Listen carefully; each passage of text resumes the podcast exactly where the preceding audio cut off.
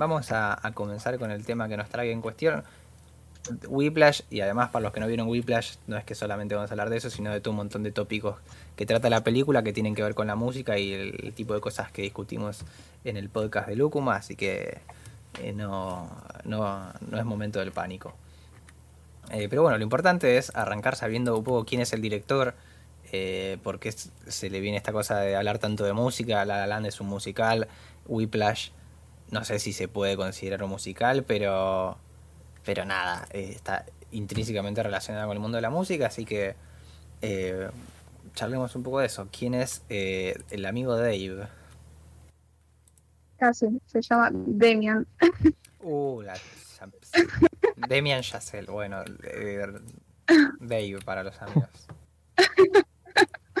Bueno, básicamente la peli de 2014 proviene de un corto Damien Chazelle, de ahora 35 años, es un director yankee, pero mitad francés también.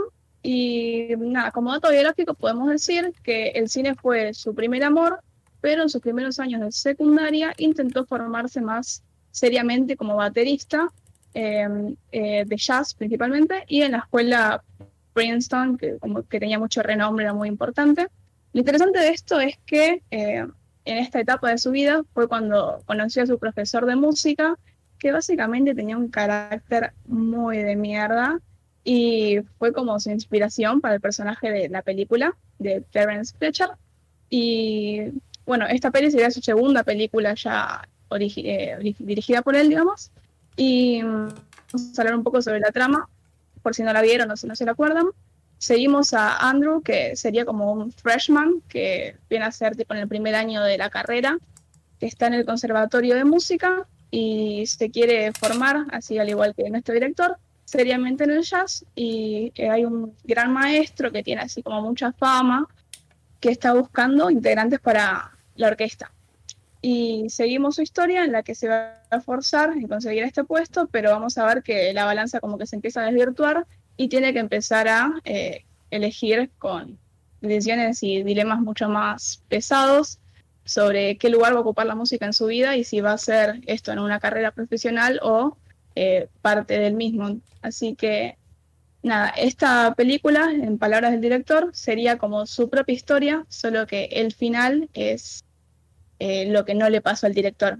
En una entrevista él dice que básicamente él es Andrew, pero el final nunca le sucedió a él. Él se dio cuenta que, se dio cuenta instintivamente que nunca tuvo ni tendría el talento para ser un buen músico y secundaria decidió enfocarse en el cine. Por algo lo tenemos dirigiendo esta peli y después posteriores pollitas como La La Land. Eh, pero me pareció algo muy importante en una entrevista él dice que esto, ¿no? Que ya sabía que no iba a contribuir en nada a la música. Lo cual primero me parece un poco raro. Pero bueno, en la visión del director dice, yo sabía que no podía aportarle eh, nada como, la palabra en inglés es como greatness, tipo nada a nivel grandeza. Eh, y esto, bueno, habla sobre su sello en la peli, porque uno podría decir, bueno, siempre podés aportar un granito, modificar algo, dejar tu marca, por más mínima que sea. Pero el flaco no comparte esta visión y se refleja en la película. Así que además de ser una joyita, está cargada con ese ideal de perfección que aplica el tipo desde su banco de director. Así que, nada, yo tiro esa. Sí, es importante, o sea, no sé si vamos a tirar spoilers, pero tampoco les prometo que no, porque uh, se, cruzaron las potencias de Nix y Martín Nova eh, en el chat. Peligrosísimo. Eh, sin, ser un gran spoiler, una de las cosas que pasa en la película es que cuando este pibe es llamado por este profesor Terrence Fletcher, a.k.a. el pelado desagradable para nosotros ahora mismo, eh, se va alineando cada vez más. Y ya el pibe le dedicaba muchísimo tiempo de su vida a entrenar para tocar lo mejor posible la batería. O sea, y ya no tenía vida social, su único amigo, entre comillas, era su padre cuando entra a esta orquesta, encima al principio entra como, como una suerte de suplente, eh, se le va exigiendo cada vez más y además, eh, bueno, la poquísima vida social que tenía, que era una chica con la que había empezado a salir hace muy poco y su padre los deja remil de lado. La chica directamente le corta porque le dice que ella simplemente va a ser un estorbo en su vida profesional y al padre le, empieza a dar un poco menos de cariño, ¿no? O sea, tampoco lo ignora del todo porque es quien le paga el alquiler, pero bueno. Eh, entonces, este ideal, o sea, no solo eso, sino que además eh, se lo ve mil veces practicar hacia el extremo al punto de nada, sus manos sangrando eh, muchísimo de tanto tocar la batería y de no parar y de no parar y demás, que son escenas un poco exageradas por lo que estuve viendo, de que nadie practica ese punto, que, es, y que además las prácticas de batería no son así, o sea, lo que está tratando, o sea, lo que más le cuesta es eh, llegar un tiempo muy alto y mantenerlo, digamos, y hacerlo bien. Eh, y bueno, obviamente hay un montón de, de o sea, la mayor parte de práctica de un instrumento en realidad es bastante tranquila, bastante lenta, de tratar de coordinar bien todo el cuerpo, especialmente en la batería no hay tanta intensidad física, pero bueno, eh, más allá de esa exageración que le viene bien a la intensidad de la película, eh, se ve eso, como el tipo es eh, maltratado psicológicamente y físicamente por este ideal de ser el mejor de la batería, que se ve reflejado en él, y su profesor. Su profesor lo trata como basura a él y al todo el resto de la orquesta y sus alumnos en general. O sea, al gordo le dice que es un gordo forro, al, que tiene cara afeminado, lo, bueno, homofobia, racismo, xenofobia y, todas las fobias, eh, todo lo que, toda la originalidad en insultos que tiene preparada el, pelado ese eh, está bien expuesta. Y además que él, la diferencia con lo que podría ser, entre comillas, una persona normal, o sea, cualquiera de nosotros que va a practicar un instrumento, es que en el fondo él está de acuerdo. Va, en el fondo y en la superficie también. Él está de acuerdo con el pelado, lo admira y, quiere estar a la altura de sus expectativas y se termina maltratando y además empieza a maltratar al resto, porque el resto no tiene su altura moral e intelectual y musical porque no tocan tan bien como él, o porque no se esfuerzan tanto, porque no saben de jazz, o etcétera, etcétera, etcétera, etcétera. Eh, entonces ese sería un poco el, resumen del film y de lo que sucede eh, más que nada con la música y después, bueno, hablemos de la película en general al principio. Tiene esta cuestión de que lo que hacen en la academia sería competencias musicales que, que le sirven o sea, lo que sirve realmente es como para exponerse a, críticos de jazz, ponele, y jueces mm. importantes dentro de la industria que les pueden llegar a conseguir un trabajo como sesionistas o que los fiche algún sello o lo que sea, pero en realidad es la ambición de querer ser los mejores y que no se pueden permitir perder la reputación, porque es de Schaffer, que es como la mejor, el mejor conservatorio, uno de los mejores conservatorios de, de Nueva York. Eh, y nada, o sea, tenemos al pelado que quiere ganar las competencias sin que haya errores y a este muchacho que lo que quiere es quedar en la historia como quedan los grandes del jazz. O sea, estar a la altura de un John Coltrane, de un Miles Davis y de otro montón de jazzeros grosos. Em, lo que pasa un poco con la película es que, o sea, hace un rato me vi una crítica bastante interesante de Adam Nelly, no sé si alguien lo tiene Hace poco se viralizó un video suyo sobre cómo la teoría musical es racista. Él es justamente un pibe que estudió jazz en conservatorio y nada, además le hizo una crítica a esta película, una crítica con cosas buenas y cosas malas, pero una de las cosas que dice me hace bastante sentido y es que eh, en gran parte es más una película deportiva que sobre la música. Eh, es más sobre querer ser el mejor y querer ganar los premios y quedar en la historia eh, que sobre el amor y la real pasión a la música el, y, la expresión artística en general. O sea, lo que importa no es poder expresar algo que uno tenga dentro, que es el, entre comillas, el real motivo de existir del arte, sino eh, simplemente eso, ser un capo. Ser el más poronga de este conventillo de mierda, básicamente. Eh, entonces tenemos dos cuestiones primero podemos hacerle toda la crítica a la cuestión meritocrática, el abuso físico y demás. Pero después también la intención, que este para mí el primer fallo en el pensamiento del director, y no lo digo como diciendo para la película, sino para su vida en general. O sea, esto de si, si realmente lo que él le apasionaba era la música, pero fue al cine porque, bueno, como que o se ve que es para más plebeyos el cine, o, o no sé. Entonces ya ahí sí puede hacer un aporte. Bueno, me parece un poco boba la idea. Ojo, está buenísimo que sea director de cine porque lo que hace está muy bueno. Pero... Si a vos te gustaba la música, amigo. Si vamos por ese lado, eh, no, no, él dice como que el cine fue su primer amor, intentó con la música, eh, vio eso de que no podía ser el mejor y volvió al cine. Pero hasta es un poco desalentador si, si no nos gustó la película y el mensaje que da, porque en realidad la vida del director un poco que es la de Andrew a fin de cuentas, porque él va hacia este, esta disciplina cinematográfica y la, o sea, le va bien porque se ganó Oscars, fue completamente aclamado. Así que uno no sabe tal vez el trasfondo. Habría que hacer como un whiplash sobre directores. Capaz que hay ahí tipo todo similar. Pero el tipo, o sea, ganó Oscars y llegó como al máximo reconocimiento en, su género. Así que es un poco raro si lo pensamos por ese lado. Yo, yo, yo creo que el problema, tal vez lo que pasa con la película, es que resulta un mundo muy ajeno. O sea, primero estamos hablando de la cultura musical de jazz, que primero ya es un mundo que se nos resulta un poco ajeno después además la cultura de Nueva York, eh, que es aún más ajena.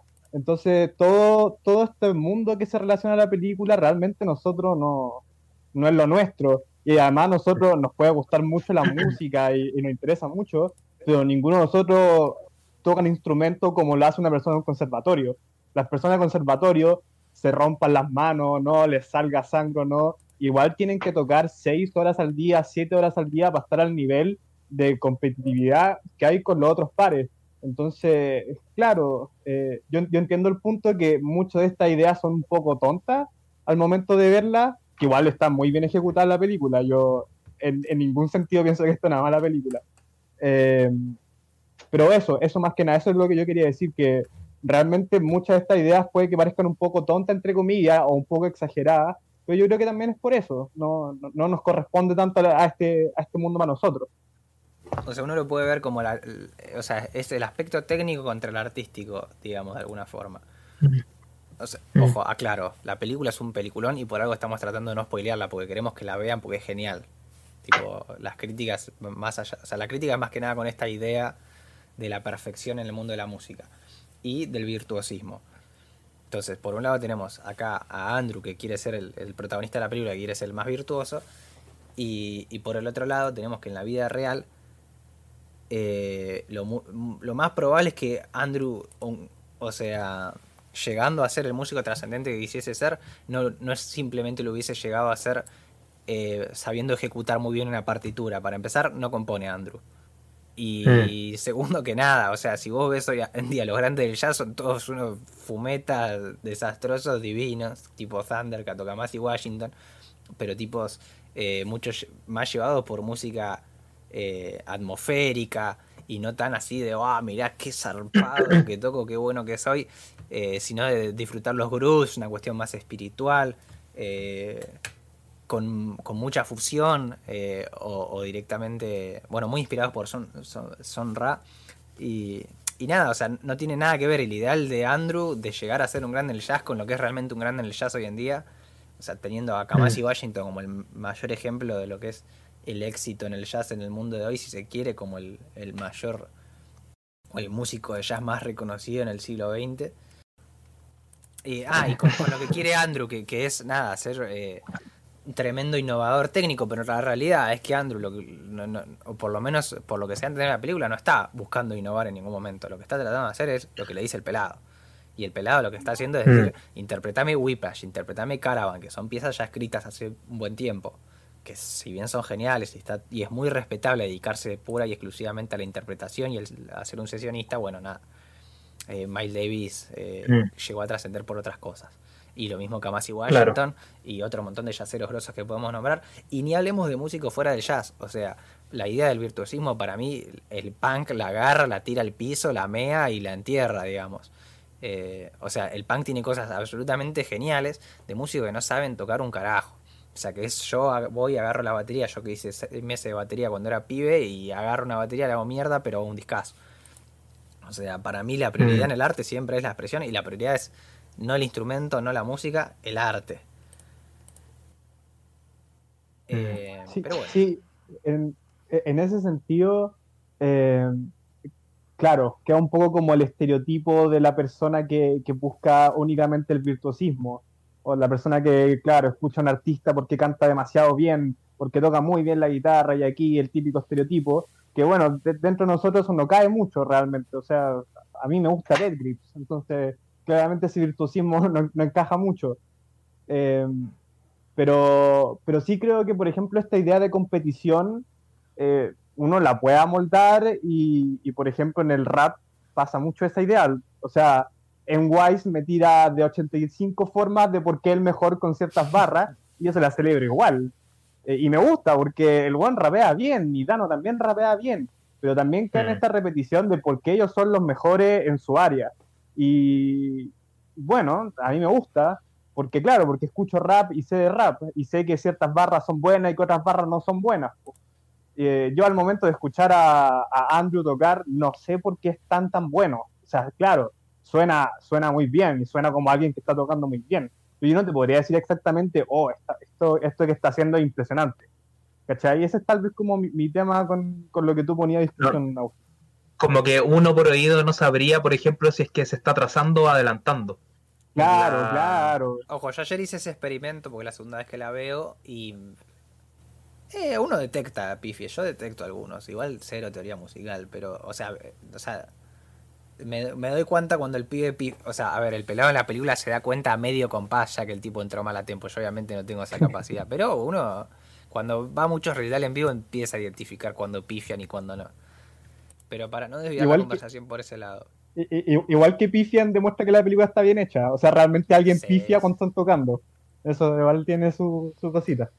Eh, lo lindo, eh, o sea, para, porque quiero cerrar con lo del virtuosismo. Va, o por lo menos cerrar mi idea. El Mm. virtuosismo está muy bueno cuando es una herramienta. O sea, la gran capacidad técnica que uno tiene siempre suma, pero es al final y al cabo una herramienta. Dano decía, ya que lo citamos, y lo vamos a citar todos los jueves de acá hasta que nos moramos. Pero Agustín, por favor, deja tranquilo a Dano, weón.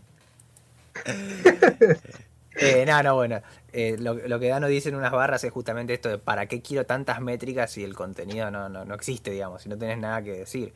Y que eso está en el rap y está en todos los géneros musicales, o casi todos los géneros musicales, Mm. excepto algunos como el punk que- o el trap, que no, no quieren saber nada con, con la virtuosidad. Eh, entonces, eso, al final, si vos no tenés nada que decir, o sea, no sé, como muchos discos de math rock, ponele ojo, tal vez acá viene un fanático del math rock y me demuele a palos, pero pe- pero hay mucho planteo en el rock experimental y son géneros que me gustan, ¿eh? Pero de qué pasa eso, por ser, a- uy, mirá qué loco lo que hago, el, el- la cuestión rítmica que dice en este arreglo, qué sé yo, bueno, sí, muy lindo, pero Mm. la música no te transmite un carajo.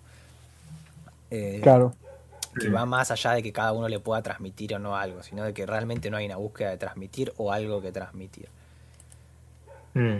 Entonces, para empezar, Claro. a mí, por eso eh, hablo de esto de que es más deportiva que artística la película o que musical. O sea, lo- si lo que él quiere es ser el mejor, eh, está todo muy bien. En el rap, que se habla mucho de ser el mejor, y que están todos llenos de hambre y que realmente quieren ser los mejores, pero hay un trasfondo atrás de eso, no es ser el mejor por ser el mejor. O en algunos casos sí, pero Mm. Eh, en general tiene un trasfondo realmente copado y, y meritorio. Eh, Ustedes salen un toque, voy a leer los comentarios porque hay bastante. Se armó bardo todo, ya cálmese, gente. ¿Qué opinas tú, Felipe? Que no, no Sí. hay comentado. Sí, es que estaba mirando el chat, la verdad. Estuve comentando ahí, hablando de High School Musical y esas cosas. Muy trascendente para, para, para este contexto. Eh, pero mm, a mí me pasa que, mm, que la, la virtud para mí siempre ha sido un tema eh, a discutir contra el talento. Como que mm, cuando uno piensa en el arte, en la, en la discusión musical, eh, generalmente pareciera que eh, los dos tipos de artistas son los genios o los virtuosos. Los genios entendiendo como aquellos que casi como iluminados vienen con algo o, toman la, en este caso la batería y enseguida pueden eh, como, como si les saliera del, del alma eh, domarla enseguida. Eh, que, que es por lo menos la forma en la que yo entiendo el talento. Pero por otro lado está quien para convertirse en el tremendo artista tiene que eh, trabajar y trabajar y trabajar y generalmente eso uno lo reconoce en las trayectorias de los artistas. O sea, hay muchos, hay, hay muchos eh, artistas de todos los géneros, raperos, rockeros, da lo mismo, que tú escuchas el primer disco y tú decís como, oh, eh, esto no está bien. Y, su música más reciente quizás te vuela la cabeza. Eh, generalmente lo que hay ahí no es solamente costumbre, es trabajo, es práctica. Aunque no lo parezca, aunque hayan millones de eh, drogas eh, ingeridas por todas partes entre medio. Ay, no puedo decir esa palabra en YouTube, nos van a desmonetizar. pero bueno. Eh, pero, pero bueno, ustedes entienden. Hablando de monetización, ¿cómo? Estamos hablando de medicinas. exactamente, medicina, medicinas para la nariz, para, bueno, ustedes saben. Eh, sí, la B12. Eh, hablando, hablando de monetización, acuérdense que nos pueden donar. Eh, ahí en el super chat está la opción para que nos, den un aporte. Es una responsabilidad, es una obligación.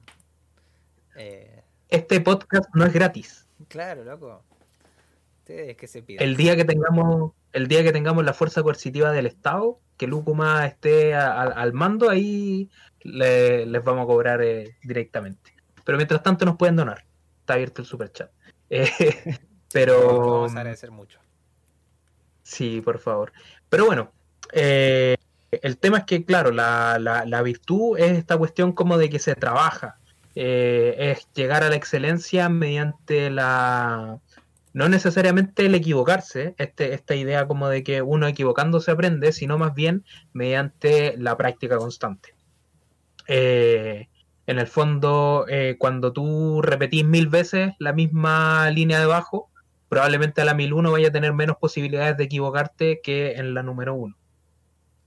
Pero eh, siento que eso no habita de la misma forma en todos los estilos Uh, se te remuteó. Se te mutió, se te mutió. Qué feo, qué mal que queda esto. Ahí sí, ahí sí, ahí sí, ahí sí. Perdón. Apreté la barra espaciadora y no sé por qué se asoció al mutearse. Pero, mm, pero, por ejemplo, yo en el caso de la película, retomando algo que decía el Agustín, yo encuentro que la práctica que, que, que, nos muestran es mucho más similar a lo que uno piensa con la música contemporánea, la música adopta, la mal llamada como música clásica. Eh, antes que al jazz, por lo menos el jazz que yo conozco. Como que igual hoy en día el jazz ya se convirtió en un estilo que conversa con ellos, con, la música contemporánea, más que con, eh, con las músicas vulgares que nos gustan a nosotros que, que, bailamos reggaetón y, esas cosas. bueno, como yo al menos. Hoy en día no. Hace 40, 50 años, porque hoy en día, como hablamos en un cacho, en realidad los grandes del jazz hoy en día son, o sea, como que la música negra creo yo que es cada vez más uniforme y lo tenés un tipo como Kendrick Lamar, que podríamos estar hablando de él como músico de jazz, y, y Kamasi Washington, que podemos estar hablando de él como músico de hip hop en realidad, ¿no? Para dar dos ejemplos. Eh, y caso más raro como claro, que tocaba en una banda de, metal. No, y bueno, Mike Davis fusionó el jazz con otros géneros y yo creo que esa es una base primordial para que el, para que el rap exista. O sea, ya de por sí eso, eso ya hace mucho tiempo existe. O sea, Miles Davis, hay unos árboles que, mm, una especie de esquema que dicen como todas las combinaciones que hizo Miles Davis, que por lo demás tiene una cantidad de discos impresionante. Em, entonces el weón como que al final se metió con ritmos latinos, se metió hasta con el rap, con, con el funk, con algunas especies del, del blues que derivaron más allá en el rock, pero bueno, Em, ¿Cuál es mi punto con todo esto? Que em, siento que no es la misma forma de la música que escuchamos habitualmente, y en eso coincido mucho con, algo, con, varias de las cosas que mencionaba antes, pero sí hay ciertos lugares comunes en el sentido de que em, la parte oscura, la parte no dicha de eh, la creación musical, la que no se muestra en los discos y, que no muchos artistas se atreven a confesar en entrevistas, por ejemplo, eh, quizás sí tiene esta forma. Y, la, y lo creo porque cuando uno lee, por ejemplo, las biografías o autobiografías de los artistas, muchas veces tienen elementos de este estilo. En una entrevista de 20 minutos donde, donde estáis promocionando tu último álbum, quizás no haya reflexionar realmente respecto a tu proceso creativo y, tu salud mental. ¿Cachai? Claro. Eh, pero cuando uno lo, cuando, está la perspectiva hasta el largo plazo, a veces sí se da, ¿cachai? Eh, eso. Sí, por ejemplo, el, el thriller de Michael Jackson, el disco más vendido de la historia, básicamente, y Michael Jackson se rompió la cabeza se mató a sí mismo mentalmente por conseguir la perfección que tiene ese disco en términos de producción, pues. o sea, también de la mano de, Quincy Jones, pero, pero me entiendo, ¿no? O sea, al fin y al cabo, básicamente es la misma idea. Eh, Michael tenía la idea de conseguir el disco que más vendiera, el mejor disco posible, pero tuvo que obsesionarse para conseguir eso, que no es muy lejano a lo que plantea Andrew en su, en su mundo, en su mini mundo de jazz. Con lo único que dijiste por ahí es que vos dijiste tuvo que. O sea, ojo, quizás sí hubiese sido imposible ese disco si no se obsesionaba a tal punto. O sin mm. eh, la máquina infernal que es Quincy Jones a la hora de hablar de música, tipo, la, que le rezamos a Quincy Jones todas las noches antes de ir a dormir. Eh, pero ojo, porque los Beatles, o sea, Quincy, el mismo Quincy Jones a los Beatles los mató, dijo que eran los peores músicos que había visto en su vida. Y sin embargo, los Beatles, gusten o no, son los músicos más trascendentes, por lo menos todos los músicos no negros que existen en este planeta. Y, nada, la banda más. Bueno, no hace falta decir cuál es la relevancia de los Beatles, estamos en 2020. Y si bien los tipos no es que eran unos mamarrachos, como decía Quincy Jones, después pide perdón, eh, sí que al lado de los músicos de jazz sí eran unos mamertos, pobrecitos. Pero bueno, tenían una gran creatividad y ideas compositivas y experimentación y demás, y demás, y demás, que los llevaron a todo lo que pasó. Eh, entonces, también está eso. Sí, es más, tengo más ejemplos. Eh, James Brown y Robert Fripp como dos caras, o sea, dos personas con métodos muy similares y con, y con música absolutamente genial, de dos mundos extremadamente distintos como son el funk y el rock experimental, ambos con para mí los mm. mejores resultados dentro del mundo del, de, de, esas músicas, eh, eran unos terribles hijos de puta con sus músicos. O sea, a James Brown le decían el caudillo, si no me equivoco, y, hacía algo muy chistoso, pero horrible, que es que cada vez que un músico suyo pifiaba en vivo, porque eran de esos, esas bandas que tocaban 70 veces por semana aproximadamente, eh, le hacía este gesto así con la mano y significaba que le descontaba, no sé, 50 dólares de la paga final. Y pifiaba dos, tres veces y te quedabas sin plata al final de la noche. Y Además de que nada, los echaba, los volvía a meter, metía. era un desastre, o sea, era un caos. Pero al mismo tiempo, nada, eso de que incluso estando en vivo, el tipo los hacía sufrir y los hacía ponerse hiper nerviosos y demás. Y bueno, Robert Fripp, nada, es un soquete. Yo lo adoro, pero, o sea, adoro su música, pero el tipo es un soquete. Eh, hiper asquerosito, burgués mal, pero bueno. Y, además que nada, no, no admite medio fallo en sus bandas. Pero bueno, acá podríamos decir, gracias a eso dieron increíbles, con increíbles composiciones musicales, discos, discos en vivo, conciertos, canciones, lo que se te ocurra, digamos. Pero también hay gente que logró cosas eh, tan grosas o incluso más, como hablábamos de los Beatles, que no necesitaba ese nivel de exigencia.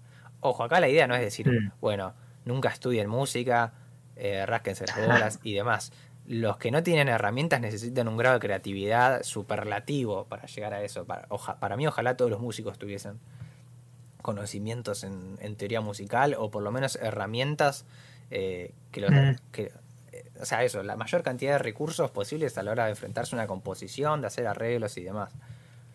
Eh, y nada, algunos lo llegan a hacer con, con práctica, como muchísimos raperos que llegan a recursos poéticos rarísimos básicamente porque le suenan bien y sin haber estudiado nunca un carajo. Eh, hmm. O otros llegan estudiando. Las dos vías me parecen válidas, ¿no? Pero se, enriquece la obra a pesar de que no ser la pulpa del asunto, sí que es importantísimo. O sea, yo escucho un disco sin hmm. arreglos a día de hoy y a menos de que tenga un planteo muy muy vuela pelucas, eh, me, seca la, la oreja, ¿viste? ¿Qué te Mm. Eh, entonces eso, bueno, nada, hablar de que existen en la vida real y por fuera de las Big One de jazz y por fuera de las competencias de músicos estas exigencias, existen en ejemplos eh, tan importantes como James, Brown, eh, como James Brown y Robert Fried de King Crimson. Em, Em, sí, yo, ah, ¿va tú, Felipe? Eh, no, que iba, quizás me iba a alejar, así que dale no. Sí, yo, yo quería agotar muy, muy cortito que, que claro, lo, lo, que dice el Agustín es muy cierto, o sea, eh, básicamente están los dos extremos posibles, o sea, podéis ser los Beatles y no triunfar con esa exigencia, o también, por ejemplo, podéis ser Black Sabbath. Black Sabbath hizo como su disco debut en una sesión de estudio por la poca plata que tenían, y le salió fácil, le salió rentable, y bueno, todos sabemos dónde terminó Black Sabbath, y no tienen el mismo virtuosismo que tienen todos estos que estamos mencionando. Y personalmente yo voy a escuchar Black Sabbath antes que escuchar los Beatles, personalmente.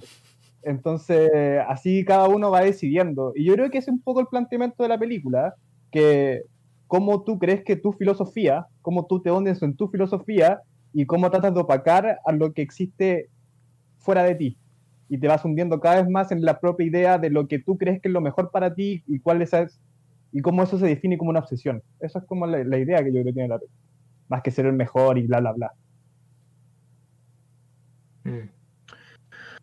Sí, sí, sí, sí. eso es lo que em, para mí es genial de la película. O sea, acá estamos hablando solamente de las cosas entre comillas malas, porque bueno, tenemos que hablar de la parte musical y de la bueno, de lo que venimos hablando, de los procesos creativos y de las autoexigencias y de la salud mental y demás. Pero, pero, pero claro, el, el, grado de obsesión que se refleja en el de la película está tremendamente eh, representado, digamos. Sí, Igual, em, o sea, esta visión que tenemos nosotros, no sé si me, no sé si decir tipo si es mayoría o minoría, no, voy a hablar en cantidades, pero viendo un tipo comentarios en internet o en videos de YouTube sobre la peli, la mayoría de las personas que al menos estuve leyendo en comentarios están de acuerdo con el método de Fletcher para alcanzar la perfección. Em, por ejemplo, estaba viendo unos comentarios en YouTube y como que hay gente citando frases, o sea, los extremos iban entre ética empresarial citando a CEOs que son ejemplos en el mundo empresarial y no sé, músicos súper virtuosos. Por ejemplo, yo he tomado que decía tipo, no puedo ser normal y esperar resultados extraordinarios de no sé qué tipo era de una empresa. Y después otra que decía, eh, la grandeza es una decisión. Y como que la gente no se tenía como mil likes, tipo, estaba bastante avalado por el público que estaba viendo ese video que era una, un análisis de Whiplash. Y nada, me llamó la atención, y acá me, iba a meter con el tema de la meritocracia, em, porque nada, o sea, la peli sí arranca como toda película desde el principio, pero hay una historia atrás que, o sea, no, está contada en la peli, ya está dada por hecho, y para mí, tipo, si bien no es el tema de la película, es importante rescatarla. Em, que nada, tenemos al protagonista que viene de, si bien tendrá sus traumas, como por ejemplo el abandono de la madre, todo eso, eh, sus circunstancias eh, son bastante, ¿cómo decirlo? Tipo, tiene un buen pasar económico. Nunca vemos que el problema se enfoque en si tiene que cuidar como oro sus únicos dos palillos o si tiene bronca y no le puede pegar al redoblante porque dice, no, es mi último parche. No, o sea, el tipo se saca y le mete una piña al parche y sabe que después puede seguir practicando porque consigue otro parche y el viejo le garpa al piso, lo que sea. o sea, rompe un auto. Eso quizás un spoiler, pero. Un auto arrendado.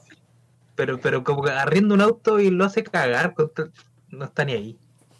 Totalmente, o sea, obvio que si la peli se enfocase en esos problemas sería otra historia, pero también me parece importante rescatar que estamos viendo una historia de grandeza, obsesión, como lo quieran llamar, pero con una circunstancia que, que nada, como que separan este lado de la meritocracia que, el tipo tiene las cosas bastante ya entregadas en bandeja y bueno, de lo que se tiene que preocupar es sobre este tema de perfección, obsesión, lo que sea.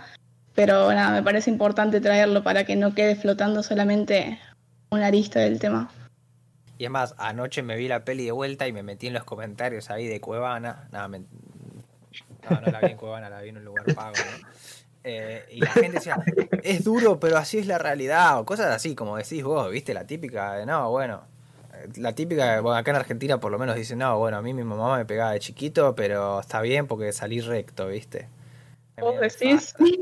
Sí, no. O, sea, y esto, al final como a mí me lleva mucho el concepto típico, viste, entras al gimnasio o lo ves de afuera y te ponen no pain, no gain, viste, y todo así, esa ideología de nada, hay que, hay que sufrir en la vida para...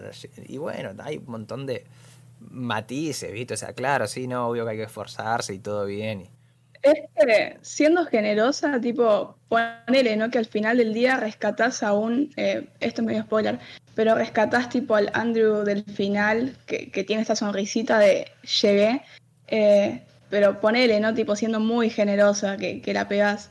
Pero después, tipo, también te mirás para atrás y no sé, en la película vemos el caso de este alumno que se suicidó. O sea, tenés tipo unas consecuencias nefastas atrás, como que Mm. no no es solamente, ok, lleguemos a la grandeza y, y listo, llegamos a este fin, sino, ¿qué, ¿qué está pasando en el medio? O sea, ¿cuál es, eh, ¿qué camino estás transitando para llegar? ¿Qué quieres conseguir? ¿Cómo estás formando tu persona en base a eso? Claro, o Mm. sea, Para mí el final por de la peli ejemplo- es nefasto. ¿Qué crees que O sea? No vamos a debatirlo porque yo- no queremos spoilear tanto, pero...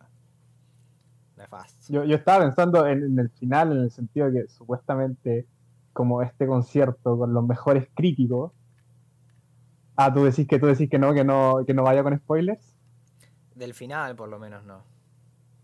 Uf, ya, está bien. Para mí o ya hacerlo está. para los que lo vieron, hacerlo entender y para los que no, no. O sea, para mí también, los que llegaron acá ya, ya, ya saben a lo que va, ya. Bueno, voy. Si igual tampoco voy tan, tan. A lo que voy es que eh, si supuestamente este era un concierto con los mejores críticos del mundo que te van a cambiar la vida con un chasquido, y está este loco que hizo que básicamente un cabro se matara, eh, o sea, si yo fuera la mamá de, de esa persona y veo que el loco está tranquilo ahí organizando la orquesta, súper tranquilito y tocando feliz, viendo cómo hace el solo, o sea, eh, en este mundo Funado. real, en, en este mundo de la funa, eso no existe. Por primero, así, Mm. o sea, eso no va a pasar. Eh, pero sí, para mí eso también, o sea, no sé si es incoherente. Yo entiendo que, que el, argumento tiene que seguir cierta lógica para cumplir con su premisa, que es la premisa de la obsesión. Pero dentro de los parámetros de lo real está muy lejos la película. Y, y eso también me da risa, ¿eh? que, que la gente le empieza a dar vueltas como, no, es que así no se toca la batería, no, es que así no son aquí y allá. Pero hay otros parámetros mucho más importantes a discutir de- del argumento, creo yo. O sea, a, a mi parecer. Claro, claro. Es que tiene que ver mucho con el mensaje que al final te deja la película, que en resumen, y eh, evitando esta cuestión de, de, de los spoilers que dijimos, el resumen es que vale la pena, ¿cachai? De que, mm, de que ex- autoexplotarte eh, a esos niveles, eh, al final sí te eh, eh, es el camino al éxito. Siento que eso es un poco lo que, lo que trata de comunicar la película. Y, y, y en ese sentido no quiero eh, no quiero entrar a discutir si es un mensaje responsable o no, si, si es un mensaje que en términos de eh, la consideración de la salud mental en, el contexto de un mundo tan enfermo eh, vale la pena, pero sí, sí me gustaría decir un poco colgándome a- de cómo lo presentaba Milo al principio, eh, de que al final eso es meritocracia, es, es un discurso sobre la meritocracia más que sobre la música. Eh, que consisten en que eh, en impulsar el modelo del self-made man, aquel que se logra ser a sí mismo eh, y que idealmente viene de la nada, si no da lo mismo, porque generalmente esos relatos son mentiras de alguna u otra forma, y termina llegando hacia la cúspide de la esfera que, que busca dominar, que en este caso es la música. Pero ¿cuál es el problema? Que generalmente no se, no se evidencia cómo en todo ese camino hay un montón de escalones que ayudan a, eh, subir esa escalera que no son precisamente dados por el, eh, por, por el éxito o por todo el sacrificio, bueno, bueno, el éxito es la meta, nada que ver, pero por el sacrificio que se tuvo o, por el talento inherente que se tenía en el alma, en el corazón.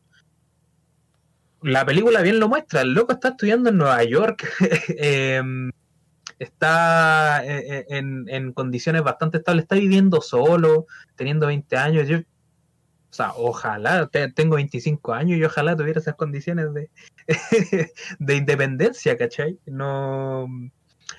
em, y además, además, eh,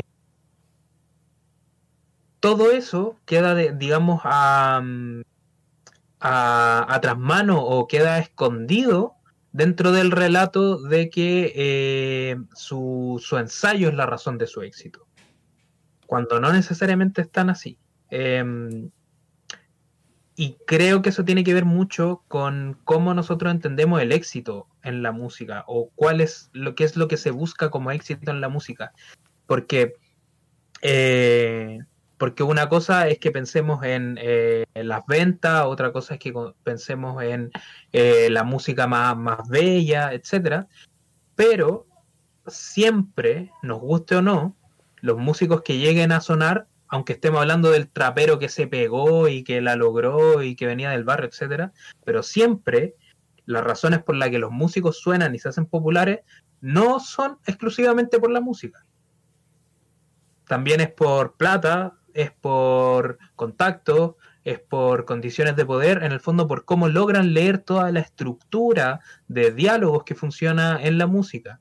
Eh, de tal forma que hoy en día, no, no, sé ustedes, pero a mí por lo menos, que tengo el YouTube lleno de eh, videos de locos hablando sobre música y analizando música, un poco de donde nosotros robamos la idea, hoy se me salió, eh, no mentira, pero, mm, pero producto de eso el algoritmo de YouTube siempre me tira anuncios de eh, managers que dicen como yo sé cómo eh, puedes hacer una canción exitosa y sí, hay una fórmula para el éxito súper determinada en la música. Em, que, que, se produce por estas lógicas, pues de que cuando tú sabes leer cómo funciona la industria de la música, tú lográis eh, entrar a ella. No por tu talento, no por tu, la calidad de tus canciones. Entonces, creo que ahí hay, una, hay unas lógicas bien perversas dentro del mundo de la música que, que al final la película creo que es un incentivo a conversarla. Bueno, o sea, igual es normal que, que se hable así de los objetivos de la música. O sea, llevamos casi una hora hablando básicamente de ejemplos de artistas gigantescos que han logrado su objetivo en base a ese deterioro mental y obsesión y ser, bueno, unos mierdas. Eh, como dijo el Agustín, eh, habló, de, habló de Fripp, habló de James Brown, eh, tenía a Charles Mingus, tenía a Frank Zappa, y así comenzáis una lista enorme de mucha gente que siguió el mismo mensaje y que básicamente es como un virus que se va esparciendo entre la industria musical, entre, el, no sé, la música de por sí. Entonces, eh, claro, uno lo mira desde afuera y es como, bueno, la hueá tonta pensar eso, ¿cachai? Pero cuando tú eres un músico, yo me imagino que miráis para cualquier lado y esa idea está presente. Y es como inevitable pensarlo así, como tengo que triunfar y la única forma de triunfar es hacerme este daño. Y, es duro, po. Es duro, es bastante duro. Tenemos un montón de comentarios de la gente. Tipo, a ver, a ver. 30. Quiero mil eh, abrir un paréntesis chiquitito porque habíamos hablado, o sea, Nico había mencionado esto de que hoy en día con las funas y los scratches y demás, hubiese sido muy poco probable un profesor como este pelado. Eh, el dolape. Quiero dejarle la tranquilidad a la gente. En este video que vi yo de Adam Nelly, hablando sobre la película, que lo recomiendo mucho, eh, hace una entrevista cortita a un amigo suyo que está en justamente la, el conservatorio del el Joffe, ¿era? Jaffe bueno, el, conservatorio de, el de la película, y el tipo le dice, no, sería imposible que, haya un tipo así dando clases así hoy, así que nada, no existe. Y nada, eso hace más chistosos esos comentarios de, bueno, tiene que ser así la vida, porque ni siquiera, o sea, no solo que no es realista, sino que, que o sea, no solo que no es eh, bueno, entre comillas, eh, no es sano, sino que encima es poco realista, así que bueno. Hmm. Y cerrando ese paréntesis, nada, vamos con los comentarios. Acá quedó la discusión sobre el valor de los intérpretes, que es de suma importancia. Sí, yo estoy de acuerdo. A mí me encanta eh, Mozart, por mm. ejemplo, que era un intérprete, no era un compositor. Eh, pero bueno, es una discusión para hacer otro podcast, así vamos a tratar de dejarlo de lado. Hay muchos de Martín Nova. Tengo miedo cuando lo leo a este pibe, pero acá habla de que J.K. Simmons es un buen actor, sí. No sé cuál es, pero seguro que sí. Que es el pelado, ¿no? El pelado, pues, Sí. Eh, eso sí, no, bueno, que, encantado con la interpretación de Fletcher. JJ Jameson también. Parker, esas fotografías. Eh, mira, va, encima hablando de lo buena que es la actuación de un actor con la voz doblada en latino. Eh, horrible. Pero ge- genio J.K. Simmons. Es el. eh, bueno, eh, estoy tratando de saltear los comentarios en joda, que igual háganlo, porque está buenísimo, pero tampoco vamos a poder. Eh, acá hablan de Fran Zappa, que era bastante así como hablábamos hace un rato, que lo estábamos conversando antes de, ent- de entrar al programa, que Nico decía que no, no dejaba a nadie drogarse ni nada. Eh, así que nada, bastante loco. Incluso Fran Zappa, que parecía un delirante total, lo mismo, un tipo bastante estricto. Eh, bueno, acá sobre el carácter deportivo de la película. Eh, y acá se está hablando de la cuestión de la competencia, que quería pararme ahí. Si Martín Nova dice sin competencia no surge nada, ojalá todos viéramos una utopía, una utopía donde todas las ideas triunfen. Yo acá eh, no sé qué tan en serio lo dice y no sé si está generalizando demasiado o, o realmente tiene esta filosofía que existe eh, de, de que todo surge a partir de la competencia, ¿no? de que la competencia es el motor de la humanidad. Que yo voy a tratar de desmentir, de desmentir rápidamente, sin, o sea, no quiero ser personal con Martín, pero bueno, es el que lo planteó. Eh, nada, Con Facts and Logic. la ciencia, o sea, o sea, hay en esta teoría hay un, su- suele haber este ser, este sesgo de confirmación de que, por ejemplo, un montón de avances eh, científicos del siglo pasado, casi todos, surgieron básicamente por la Primera y la Segunda Guerra Mundial. O sea, competencia entre humanos, digamos, bélica y demás. Pero en realidad, o sea, claro, sí, vos ves, uh, mirá, sí, la penicilina por tal cosa, la bomba atómica, un montón de avances medicinales porque básicamente querían estar mejor que los otros para la batalla, bla, bla, bla, bla. Y decís, wow, mirá cómo la competencia motiva la inventiva. Bueno, sí, en el capitalismo se da muchísimo esto, pero si vos vas a la historia de la humanidad, podemos hablar de 7 millones de cosas que no tienen nada que ver con la competencia. O sea, se inventó el, el teorema de Pitágoras y qué carajo había de competencia. Y no es que quería demostrar que tenía el, el miembro más largo que, que los demás teoremas, digamos, ¿no? Eh, A- Al contrario, la- eh, nace en el contexto de la filosofía, que es básicamente el ocio. Claro, bueno, nada, eso. Corta el- quería hacer corta la las competencias. Y nada, y en el arte ni hablar. Las competencias de arte, no sé, ¿alguna vez nos dieron algo bueno? ¿Cuántas veces? Tipo, ¿hay algo más que excepciones de gente relevante que salió de esas competencias? O sea, igual sí, ojo, te pueden servir, pero para conseguir contactos, ¿no? Para tener una trascendencia artística o lo que sea. Eh, Pero igual, Mm. igual yo, yo creo que en términos de arte no se refiere como una competencia explícita, es como más esta competencia inherente que existe entre los artistas, de vamos a discutir quién es el mejor. Veamos al fin y al cabo, al final de este camino donde todos estamos corriendo, quién va a ser el mejor de que quede para el recuerdo. Yo creo que se trata un Claro. poco más de eso, no de la Es que, está bien. competencia de yo soy mejor que tú y chao. Hay de eso, pero no sé, yo estoy seguro que un tipo como Spinetta le importaba tres carajos lo que hacía el resto. Mm. Y si iba a trascender o no. Mm. Y podés encontrar un montón Y- de y gente también- de- de Pero esa- Charlie, por el otro lado, Claro, sí, sí, no digo que no haya gente que crezca a partir de la competencia. Nosotros escuchamos rap, que es casi que se Claro. trata de eso en este momento. Sí, es que eh, que iba a tomar un ejemplo de que eso no le mismo. importa un carajo, digamos, la competencia. Por suerte, porque la verdad Sí, sí. que es una motivación medio nefasta. Eh, Sí, eh, un, un ejemplo de eso mismo, Agustín. pero. Eh, ¿Me sí, escucháis? habla, ¿Aló? habla. Sí, sí, sí, sí. sí.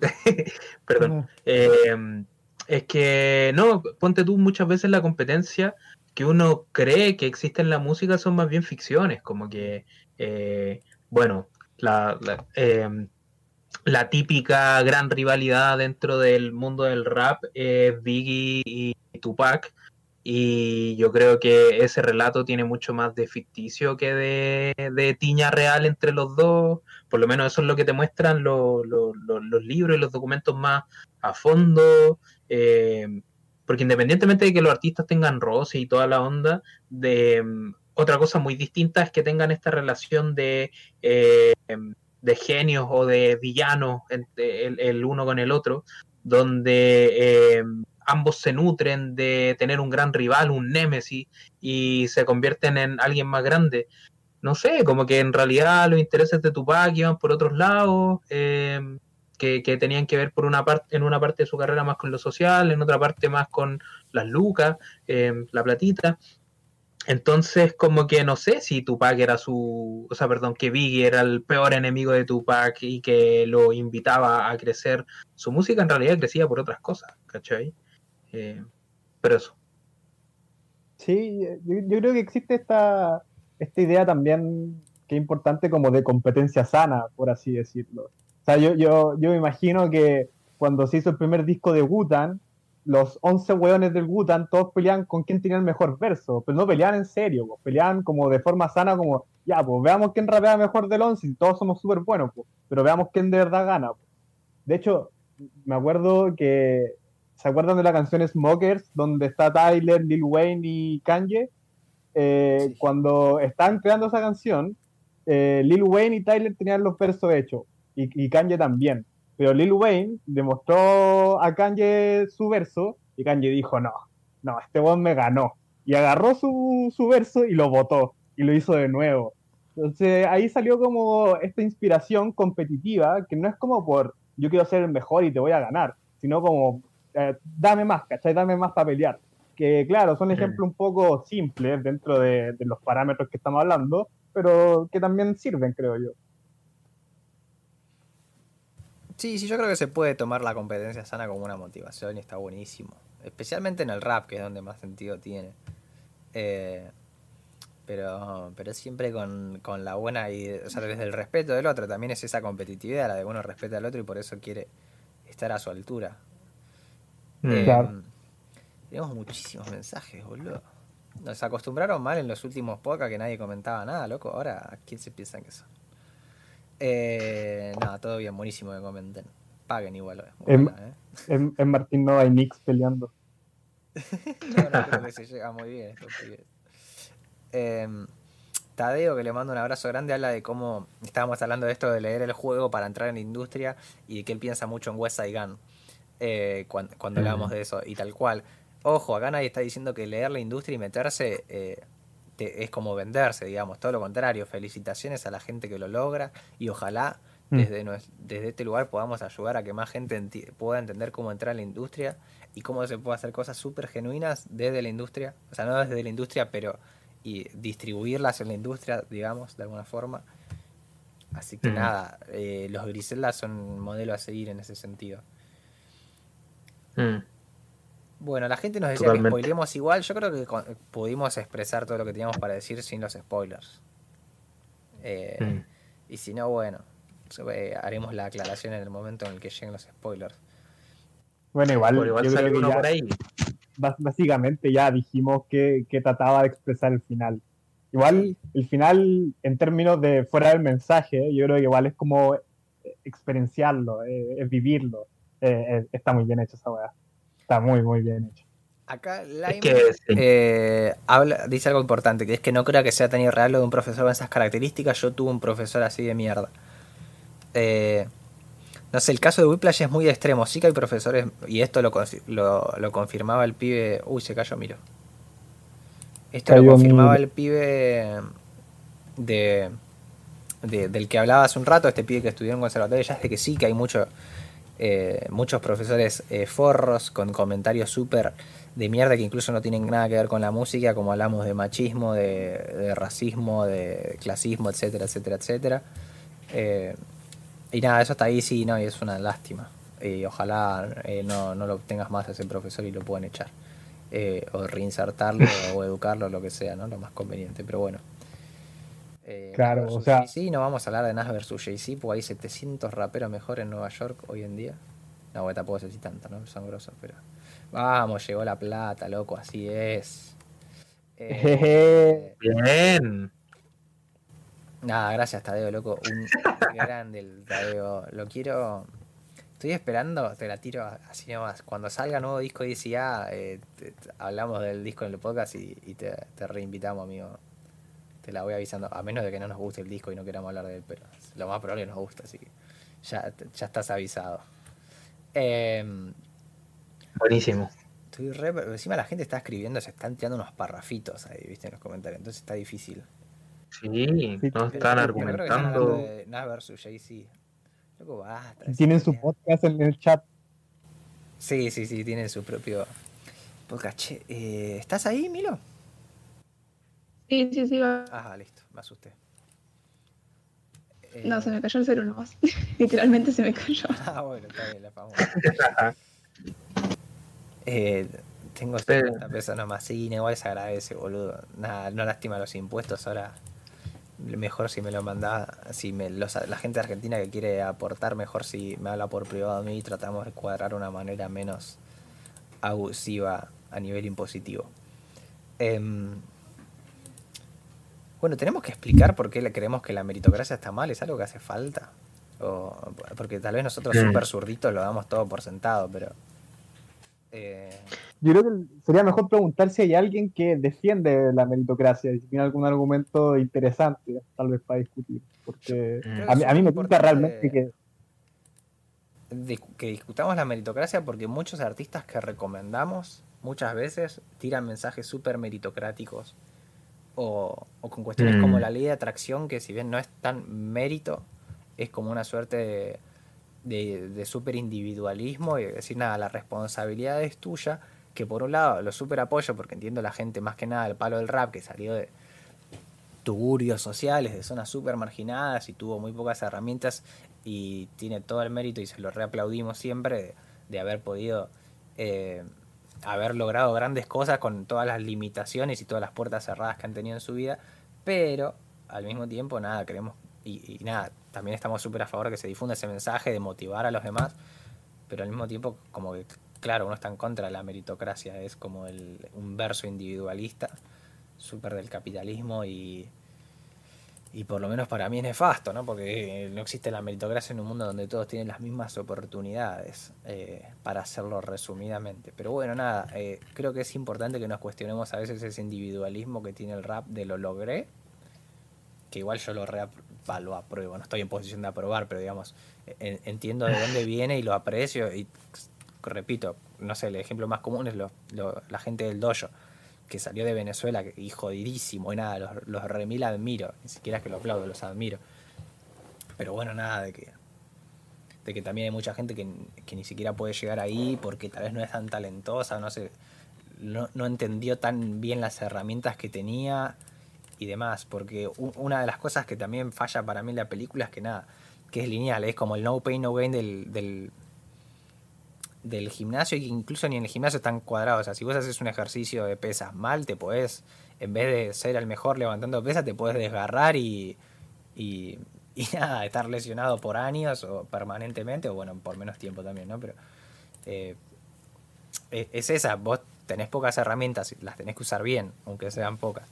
Entonces, nada, no es simplemente eh, matarse pegándole a la batería, también hay que estudiar la teoría, cosa que nunca muestran en la película.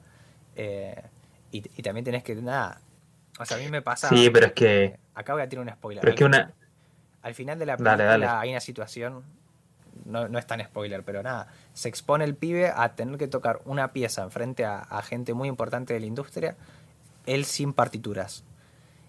Y si el pibe ahí hubiese tenido formación de improvisación, se hubiese podido defender al menos. Obviamente no iba a estar tan bien o tan prolijo, tan coherente con el resto de los músicos como si hubiese tenido la partitura y hubiese tocado la obra original.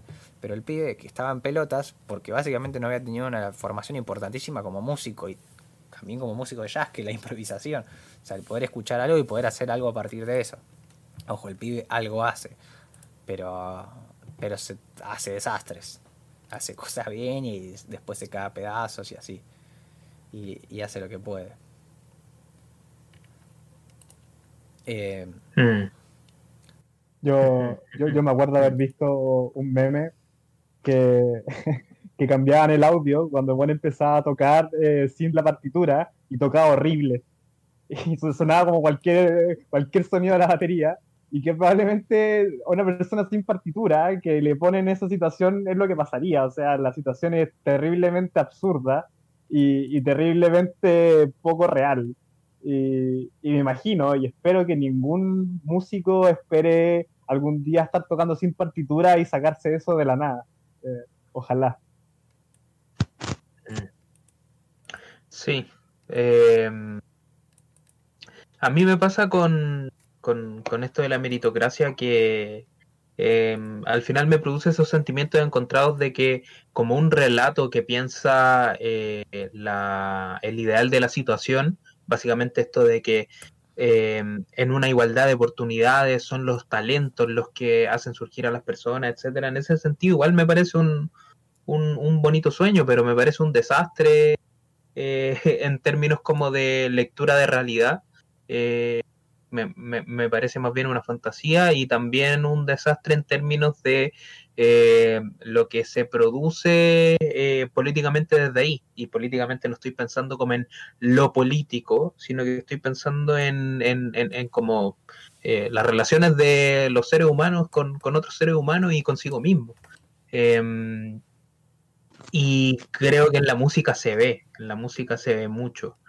Eh, es bien es, bien interesante eso, pero prefiero que, que- prefiero guardármelo y, y- que otro día conversemos sobre especialmente estos discursos de la competencia y el individualismo en el rap, como que creo que hay, hay hartos ejemplos bien complejos, nos podremos meter en las patas de, de- de- de todos los caballos, yo creo que hartos de los raperos que nos gustan y que les gustan a las personas que, que, mm, que, que están ahí comentando en el chat, eh, podríamos hablar un poco mal de ellos quizás, pero, pero estaría bueno en un capítulo futuro.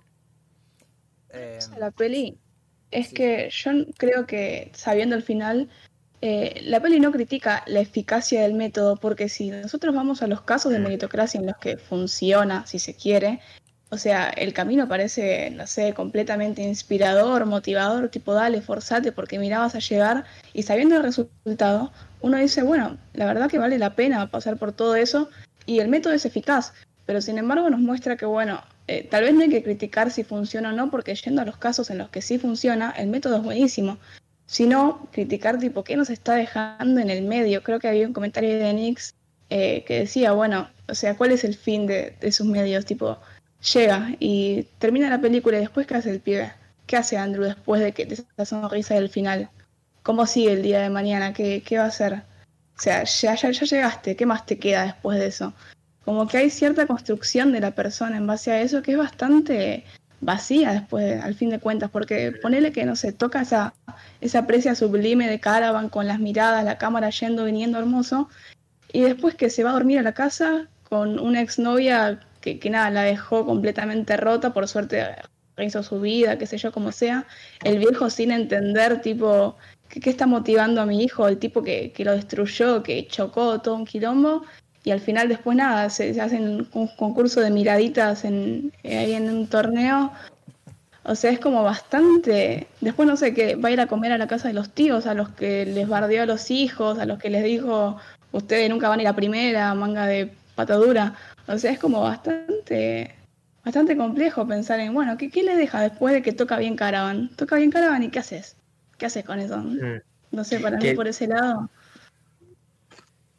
mm. Que por Yo- cierto, yo- esa, esa, esa escena de Caravan, cortito, esa escena de Caravan igual tiene un componente medio homoerótico ahí, ¿Qué eh, muy, muy, muy, muy Hollywood. Hollywood siempre hace esta cuestión como de que trata de ser muy, muy serio, muy todo y termina siendo homoerótico. Vean Top Gun, muchachos. O sea, o sea que tú, tú, tú estás esperando que se besaran al final. No estás esperando la mirada, estás esperando el beso. Si tú me preguntas un qué pasa ahí de, de la de los ojitos y que le digo, hay un guiño, ¿viste? Sí, yo, yo creo que el- el- lo que viene después del final de la película es que ellos son pareja y, y no sé, como que No, es el único final posible que veo. E- No, esa fue tu conclusión después de. Ah, creo que ha sido de las mejores conclusiones que hemos sacado hoy día. Sí. Ah, No, pero estoy fuera, fuera de jugo, estoy muy de acuerdo con Milo. Muy, muy de acuerdo. Es lindo el pelado, dice acá Heaven Angel. Ojo. Pelados, eh, contáctense con Heaven Angel si quieren tener una relación. eh, yo, yo- yo quería decir cortito, antes de que de la teoría homoerótica de Felipe, Sí. eh, de que estoy, estoy muy de acuerdo con, con- con Milo, que como que ah, existe como de trasfondo esta idea como muy, muy capitalista de lo concreto, de, de- de llegar a algo tangible concreto. Lo tangible concreto es toco Caravan bien y soy bacán por 10 minutos. Eh, pero claro, que queda después de eso y también qué quedó antes de eso. Y yo creo que igual es preocupante que la gente vea la película y realmente se sienta como inspirada y motivada. Yo, yo cuando terminé la película por primera vez, y la primera vez que la vi, igual es como impactante el final. eh, yo, yo no me sentí como inspirado, yo dije como, oh, el pelado hijo de puta, te- le- tenía razón, tenía razón el weón de mierda, miserable. Pero eso no es darle, o sea, es como darle la razón, pero no con orgullo al fin y al cabo. Es que la Porque- peli para mí busca eso. Darle la Sí, razón al pelado sí. y por eso yo digo que el final es nefasto. Sí, Para busca darle la no razón tiene al la pelado, Pero bueno. pero te busca, yo creo que te busca que le dé la razón al pelado, pero que eso te genere conflicto igual. Yo creo que eso es lo que buscaba al fin y al cabo la película. O sea, claro, el pelado tiene razón y eso te genera conflicto, porque en qué mundo viví que para, para llegar a tener ciertas cosas tengáis que chocar a un auto, terminar con tu polola, eh, putear a tus primos, o sea, eh, es un mundo de, de atrocidades por, por tan poco. po. Eh, Mm. pero sí, a, a eso iba, como, ah, no, y, y lo que quería agregar es que tal vez cuando los raperos argumentan de esta forma súper individual, tal vez ellos miran más como todo lo que pasaron entre medio en vez de fijarse en su eh, en, en algo concreto, como, ah, yo soy el mejor rapero ahora porque saqué este disco, por ejemplo con Lil Supa. Yo creo que Lil Supa no piensa, yo soy el más bacán porque saqué serio, o porque saqué neón, o porque saqué lo que sea. Yo creo que Lil Supa cuando habla de ese tipo de temática, yo creo que igual piensa toda su experiencia y todo lo que ha tenido que vivir para, para concretar ese tipo de objetivos. Que como dice Agustín, para mí también es súper admirable lo que han hecho todos los del doyo, lo que ha hecho Jonas Sánchez, lo que han hecho muchos cabros en Argentina. eh, y a pesar de que, claro, genera conflicto el verlo hablar tan fácil de ese tipo de temática, yo tampoco los puedo criticar eh, así como fuerte. Me, da como un poco de, de pena, es como un poco hipócrita, creo yo. Porque yo nunca he vivido ese tipo de situación. Yo nunca he estado en situación de calle, nunca he vivido la pobreza. Entonces, para mí, yo no puedo decirle a Jonas Sánchez, oye, pero no hablé así de, de la meritocracia, ¿cachai? Porque yo he tenido muchas facilidades que él no tuvo. Pero como dice Felipe, yo creo que es una discusión que, que, que queda un poquito para después, para otro día, porque igual da, para largo, da para largo. Sí, no, y nos estamos desviando igual. Sí, sí, sí, sí, nos fuimos al, al lejos. Eh, Ha- Hablemos de, hablemos, hablemos de Nas versus Jay-Z entonces. no, no. no discusión El público estaría encantado, Eh, pero pff, Pero bueno, ganó, ganó Jay-Z, ya sabemos eso, ¿no? tenemos, acá hay un par de pelados en el chat. Un shout out para los pelados que siguen como loco. Está todo bien con los pelados. yo no, yo no soy peladofóbico. No, yo tengo un amigo pelado. Eh, uy, si, si me llega a escuchar un colombiano que allá pelados le dicen a los, a los, a los jovencitos, digamos, una confusión. Va, calculo que también le dicen pelados a los Mm. pelados, pero bueno. Eh, algún, Calvo, quizá. colombiano hay que confirme, claro, si los calvos les dicen pelados allá. Pero de cualquier forma respetamos a todos los calvos del mundo. No tenemos ningún problema con los calvos. Bueno, tampoco a todos los más del re- mundo, porque hay un par de medio nefastos. pero- Ah, bueno, sí. pero, no es por, pero no es por culpa de su calva, a eso voy Claro, yo. no, no. Lugo me respeta las calvas. Ignacio Cofre sos pelado, dice Martín Nova. Ignacio Cofre, contar.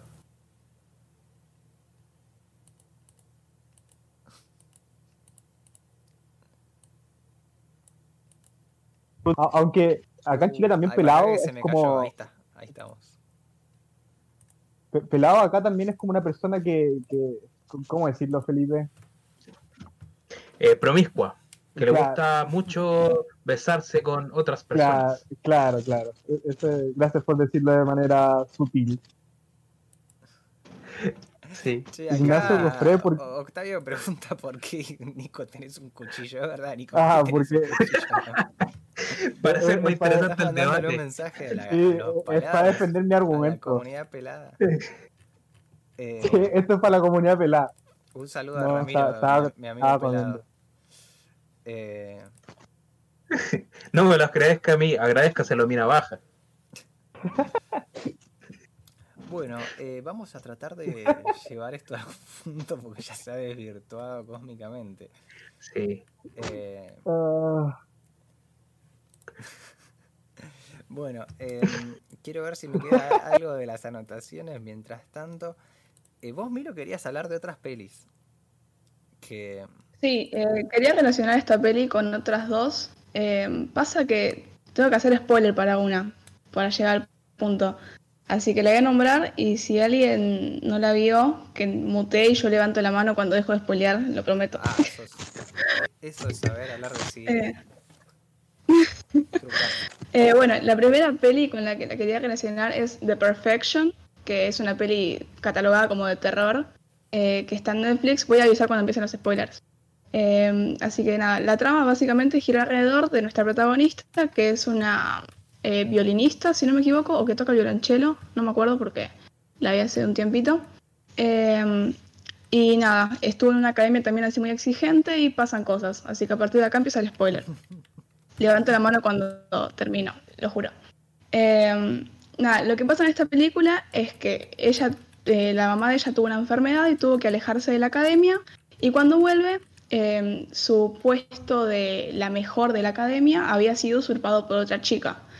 Entonces, eh, nada, ella la va a ver porque quería retomar estos estudios y están juntos en un momento, qué sé yo, se van a un viaje, eh, pasan cosas y termina la, la competencia de ella sin un brazo. La cosa es que no puede tocar más y, y todo parecería girar en torno a que eh, nuestra protagonista lo hizo para quedarse con el lugar. Eh, acá viene el spoiler más grande, la cosa es que no lo estaba haciendo para quedarse con el lugar, sino porque la quería alejar de esta academia en la que los profesores, el método que utilizaban era abusar de las, de las integrantes de la academia para poder eh, lograr este ideal de la perfección. Lo relacionan de una manera bastante rara, pero logran relacionarlo. Y mm, lo loco de esta peli, a pesar de toda su trama falopa, es que al final, al igual que en Whiplash, eh, hay un momento decisivo en el que se define si el resultado final justifica los medios. Levanto la mano para el que pausó, desmutió, lo que sea. Eh, pero bueno, el tema de esta peli es que si el artista consigue la perfección, lo que va a justificar va a ser algo que le interpela ontológicamente a ella, porque lo que va a decir eh, básicamente es que bueno, el método que utilizaron sus profesores funcionó. Y esto la interpela ontológicamente, o sea, bien adentro. Y considero que es una versión mucho más cruda que Whiplash, sacando la belleza de la, y la dirección de, de esta Whiplash, eh, sino que esta tiene como mucha más mugre, pod- podredumbre si se quiere, y nos muestra que deja esta mugre a nivel humano. O sea, el fin da igual si hubiese sido perfecto o no, porque no justifica de ninguna forma los medios. Y hay cosas que no se justifican de ninguna manera. Y esta peli de Perfection nos lo viene a mostrar crudísimo, básicamente. Y sé que a muchas personas no le gustó, eh, y lo entiendo porque por momentos es muy rara, pero hay una bocha de cosas para rescatar sobre lo que plantea. O sea, yo me quedo con unos dilemas que los voy a extrapolar más allá de esta peli, pero un dilema que nos plantea eh, es que la vida entera de los artistas que vemos en pantalla se significa y se basa solo en el desempeño que desarrollan en un momento determinado de su vida. Y acá está el dilema principal de la peli para mí, porque hay dos caminos. Uno es que fallen, o sea, se equivoquen, se rindan y todo ese mundo se venga completamente abajo y nos puede dejar, no sé, en Whiplash vemos el suicidio, o uno puede tomarlo para volverse otra Se cosa, cambiar de carrera, lo que eso sea. No es un spoiler. Aclaro por las dudas. No, no, no, Hay un caso que ni siquiera se muestra de alguien que se suicida por las dudas. Ok, ok. Y bueno, otro camino eh, puede ser esto, ¿no? Que lo logren. Pero esto tampoco es un final feliz. O sea, que logren ese ideal de la perfección tampoco va a ser un final feliz. Y nos plantea esta peli de Perfection, que no considero que lo haga tanto Whiplash. Al final lo deja como más abierto. Uno puede pensar que después de lograr esa pieza, eh, su vida va a cambiar y tal vez a mejor. Pero esta peli tipo nos dice, esto no es un final feliz si lo llega a lograr. Entonces hay una alienación, si se quiere, no me gusta mucho usar esta palabra porque no me quiero meter en discusiones que no puedo manejar, pero hay una distancia entre el sujeto y la obra que produce, porque su obra perfecta ya no es tanto del sujeto, sino que va a ser como una marioneta de un método que se le aplicó y si obtuvo resultado perfecto es debido a ese método, no a la persona que lo produce. Así que su logro y la fuente de su felicidad no serían del todo suyas, no serían genuinas si se quieren, dependen de, de un otro que vio algo en nosotros que nosotros no hubiéramos conseguido. Es bastante, bastante profundo el tema si se quiere. Eh, así que nada, rescato eso de la peli y, y lo agrando bastante. Eh, y no sé si quieren decir algo sobre esto o paso a la segunda recomendación. Yo quiero Por decir supuesto. que que está en Netflix, la pueden ver, está buena. Y me, me gustaría ponernos a discutir de esa película, pero ya son las once y media y no la vieron todos. Entonces, eh, se le cayó el celular a mí, no me Uh. parece. De nuevo, de nuevo cayó. El celular caído. Eh, pero nada, o sea, si bien a mí no me encantó la película, me pareció entretenida, valiosa, con algunos planteos copados. Y nada, está en Netflix, no tienen excusa para no verla. Eh, es una, Mm. una buena peli para ver sin demasiado estrés. Eh, no es tan... in- bueno, sí, es bastante intensa, pero, pero nada, va bien. Eh, la pregunta Sí. acá es, ¿por qué Spinetta tenía un fetiche con los muebles? Y que mañana sale un disco de Blackpink que vamos a tener que escuchar por responsabilidad moral. eh, entre todos los discos que vamos a escuchar que sale mañana, porque salen un montón. Mañana en el Instagram lanzamiento destacado de la semana. eh, así que si quieren saber qué discos salen, ahí van a estar. Ahora no los quiero recordar todos porque son un montón. Eh, ¿Ya estás de vuelta, Miro? ¿Estás con.? Sí, sí, nunca me fui igual. Ah, bueno, listo, listo. Yo estoy haciendo tiempo al pedo entonces. Dramatismo, no va. Sí. Eh, bueno, pero si quieres sigo con la otra, eh, la otra recomendación. Eh, Antes me bien, gustaría lanzar la broma de que eh, algún día tenemos que explicar la ideología alemana y los cuatro tipos de anhelación, o sea, de alienación, perdón, o enajenación, para que, no sé, quería tirar una talla marxista, pero entrar es tiempo, ya da lo mismo habla de la otra película, perdón. Humor de sociólogos. Humor- Eh, Sí, perdón.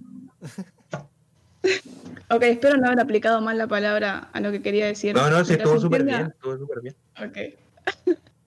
bueno, eh, sí, la otra peli que considero que trata el tema de esta búsqueda de la perfección, eh, pero desde otro lado, es Phantom Thread, que también está en Netflix, la subieron creo que este mes, eh, y es buenísima, en español sería como. El Hilo Fantasma. Sí, me, me encanta. Es del 2017 y está dirigida por Paul Thomas Anderson, que es un director al que adoro. Así que nada, no tienen excusa para no verla porque está ahí en Netflix. Eh, bueno, esta peli es mucho... Sí, sí, sí, hoy la estaba viendo de vuelta. Eh, bueno, esta peli es mucho más sutil sobre lo que va a marcar, pero no por eso menos poderosa, al contrario, creo que sobre el tema de esta perfección y esta, eh, ¿cómo decirlo?, como mantenerse en esa perfección y mantener un estilo de vida en el que se, se sostiene este, no sé si método, pero este laburo constante todo el tiempo con, con esta obsesión de hacer las cosas eh, solamente de, manera exquisita. Eh, me parece terrible cómo marca todo esto. Y bueno, está como retratando al talento ya consagrado, da un enfoque eh, delicado, pero a la vez es arrasador. Y mm, obvio que no va a estar eh, directamente relacionada como la anterior con Whiplash, pero sin embargo es una toma sobre el amor y las relaciones, mientras enmarca, si se quiere, una masculinidad tóxica. No me gusta mucho esa palabra, pero lo enmarca bastante adentro. Eh, o sea, encasillar es muy difícil porque la peli juega con esto de las sutilezas y las complejidades entre los, eh, los personajes que va mostrando. Eh, nada, Whiplash es eso, básicamente es un latigazo que te conflictúa, pero tenés en claro lo que estás viendo. Como que no tenés que forzarte bastante por seguir la trama. Eh, The Perfection sí es falopa mal cortada, pero le das un par de vueltas y se entiende. Eh, esta peli, sin embargo, no está en el mismo plano. Yo la considero en, en otra dimensión y me suelo poner medio mística cuando algo me gusta mucho, así que mi intento de describirla va, a rayar un brote psicótico con delirio místico. Eh, así que nada, es mucho más compleja para mí. Y digo esto sin querer caer en la pretensión cinéfila del no lo entenderías. Eh, porque yendo al caso, yo tampoco estoy muy segura de entenderla. eh, Es medio la vida. Y qué sé yo si la entiendo. O sea, la vi, la sentí. Acá estoy diciendo este hilo de incoherencias tirando corazoncitos por ahí. Eh, pero bueno, volviendo al punto, siento que es una gran toma sobre la exigencia y qué ponemos en la balanza y sobre todo qué estamos dispuestos a dar por acercarnos a una perfección que nunca va a ser nuestra y por qué seguimos intentando si ya sabemos que nunca va a ser nuestra. Y mm, además se, se enfoca bastante en el lado de, de la pareja, de del acompañante de esta persona que busca la perfección. Así que nada, también la recomiendo muchísimo. Sí, eh, esa película es, es tremenda, aparte de Daniel Day-Lewis, eh, Luis, no sé, soy pésimo con eso. Eh, o sea, actúa muy bien en esa película y, y en realidad en todas las películas que ha hecho. Eh, Este tipo después de hacer una peli lo que dice es tipo, me retiro del cine. Eh, pero justamente con esta última peli dijo tipo, listo, me retiro, esta vez es oficial porque dijo que lo quemó muchísimo hacer el personaje, o sea, lo dejó en una depresión por un montón de meses después de que la hizo, eh, porque se mete tanto en, lo que sienten los personajes y es tan fuerte lo que muestra en la película que dijo, bueno, hasta acá llegué, se quemó y, nada, de, dejó de actuar supuestamente. Yo quiero cruzar los dedos y decir, por favor, volví a actuar en lo que sea, porque es un capo, pero, pero nada, veremos qué onda. Sí, eh, no, un genio. Así como la referencia más, más popular, por, por si acaso les suena por ahí, eh, de Daniel Day-Lewis, es eh, Pandillas de Nueva York, Gangs of New York. El, el, protagonista, el que sale ahí con Leo DiCaprio y qué sé yo. Em, pero ahí me, me, me, queda la pregunta. Eh, sobre cómo, cómo contrastarías tú la visión que, tú Milo en particular me refiero, eh, la visión del, del, del, del, arte o, de, o del éxito en el arte que se da ahí versus la que la que tiene eh, Whiplash o, o, ¿cómo se llama la otra película? Eh, The The Perfection. o The Perfection, The Perfection. ¿Cómo, cómo la distanciaría yo? ¿Qué es lo que para ti es particular de ahí? Eh, yo creo que igual eh, lo que enmarca esta hilo fantasma es diferente, porque se enfoca más en la relación de amor y, cómo laburar una relación a partir de eso. Para mí es, es muy compleja, o sea, yo no, no tengo una, una, postura tomada o algo muy pensado sobre esa peli, pero para mí va más sobre el poder abrazador, arrasador eh, que tiene el amor en, en una pareja y, y, elegir. O sea, para mí lo, lo, el, el, enfoque principal está en Alma, en la pareja nueva del protagonista. Y ver cómo ella se, se desenvuelve en ese mundo que ya está armado. O sea, ella se inserta en un lugar que se haya consagrado. Entonces, para mí no sé si va tanto por, por el ideal de la perfección, porque eso ya va como por otro lado, ya está dado. No sé bien por qué lado lo pensás vos. Sí, lo estaba pensando un poco en el sentido de que, de que igual hay un contraste en que cuando tú no, tú no presentas el camino hacia el éxito, por así decirlo, sino que presentáis el éxito como una, como una cuestión que no es una variable, algo que está dado. Eh, de alguna u otra forma lo que estáis queriendo decir es que es que ese éxito de alguna forma no es tuyo, responde a ciertas condiciones que te rodearon en términos de tu vida, eh, que, que, de alguna forma me parece una lectura mucho más real. Eh, pero bueno, da, da, lo mismo en realidad, para no desviarnos tanto de, del tema, para variar. Ese Daniel Day Lewis es un vendehumo. ¿Cuántas copas tiene? Pregunta al bache, que yo lo conozco, así que calculo que es amigo tuyo, Milo. Bueno, nada, es. Sí, con Bache ya tenemos una cita post cuarentena para agarrarnos a piñas en base a nuestras opiniones cinematográficas. Eh, así que no voy a decir nada más. Por lo que más me peleo en la vida eh, es por, por películas. Así que estoy muy bien. Me parece muy bien. Eh, Che, Milo, yo no sé si. Porque vos estás preparando un proyecto y no sé si querés, tipo, tirar la onda. Tipo, tal vez preferís guardar. Eh... No, no, no, para nada. Pero... Puedo tirar el chivo sí, acá favor, entre podcast. Por favor. eh, yo, eh, yo tengo okay, okay. ganas de, de, escuchar eso. Entre un grupo de amigos eh, estamos armando un podcast de cine. Vamos viendo ahí lo que sale en la semana y después hacemos llamada y y quedan cosas bastante lindas. Eh, así que tenemos una cuenta de Twitter que la creamos justo hoy pensando en que tal vez podría tirar acá a la gata.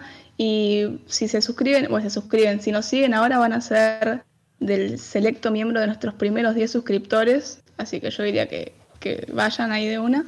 Eh, y nuestro Twitter es eh, arroba al filo del cine, el podcast va a ser La Faca. Eh, así que ya en estos días, dentro de poco vamos a estar armando nuestras cuentas, tenemos material ya, así que estén ahí viendo qué onda. También en Instagram nos llamamos igual, al filo del cine. Eh, si quieren después lo escribo ahí por el chat así queda. Pero nada, ya dentro de este tiempo algo tiene que salir.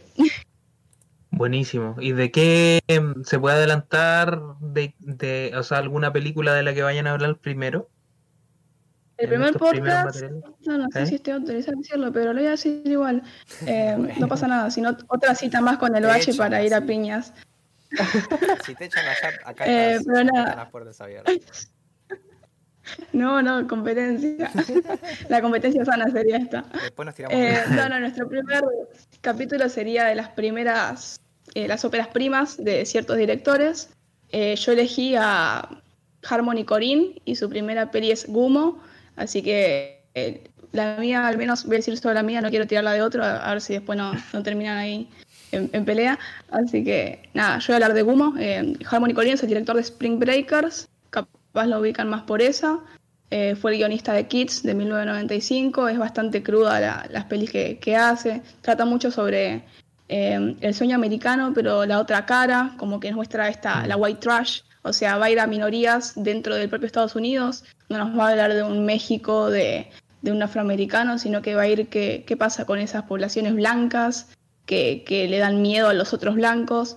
Eh, así que nada, por mi lado yo voy a hablar de eso y nada, hasta ahí llegué. Estoy, estoy hypeado, estoy hypeado. Después eh, nuestras Está bueno. redes compartimos. A, a- a mí también me llegó el hype.